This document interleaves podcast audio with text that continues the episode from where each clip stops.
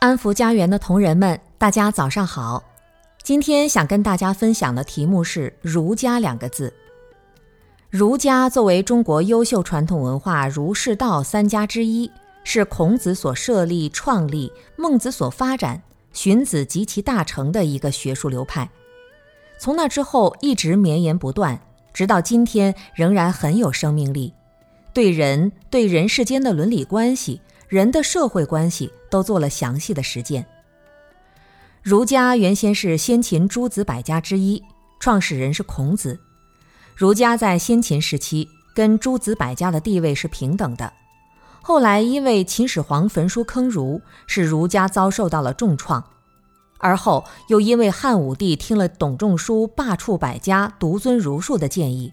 对思想实践进行了完整的实施和落实，使儒家的思想重新又兴盛起来。儒学、儒家和儒教这三个是不同的概念，这些概念要分清楚。儒学是作为一门学说，儒家是作为一个阶层，儒教是作为一种信仰，这三者有异有同。儒家思想对中国传统文化的影响非常深刻深远。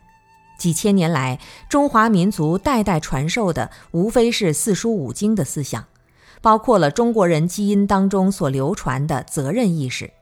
这种责任意识就是以天下为己任，认真负责，积极入世，还包括了伦理思想，仁义礼智信。一个人要有仁慈，要讲义气正义，要有礼貌礼节，要有明智，要有诚信忠信。还包括了术的思想，就是己所不欲，勿施于人；己欲立而立人，己欲达而达人，这都是术的思想。还有忠孝的思想，当然也包括了修身、齐家、治国、平天下，这是儒家思想的重要部分。儒家思想到现在在华人圈里面还是主流思想。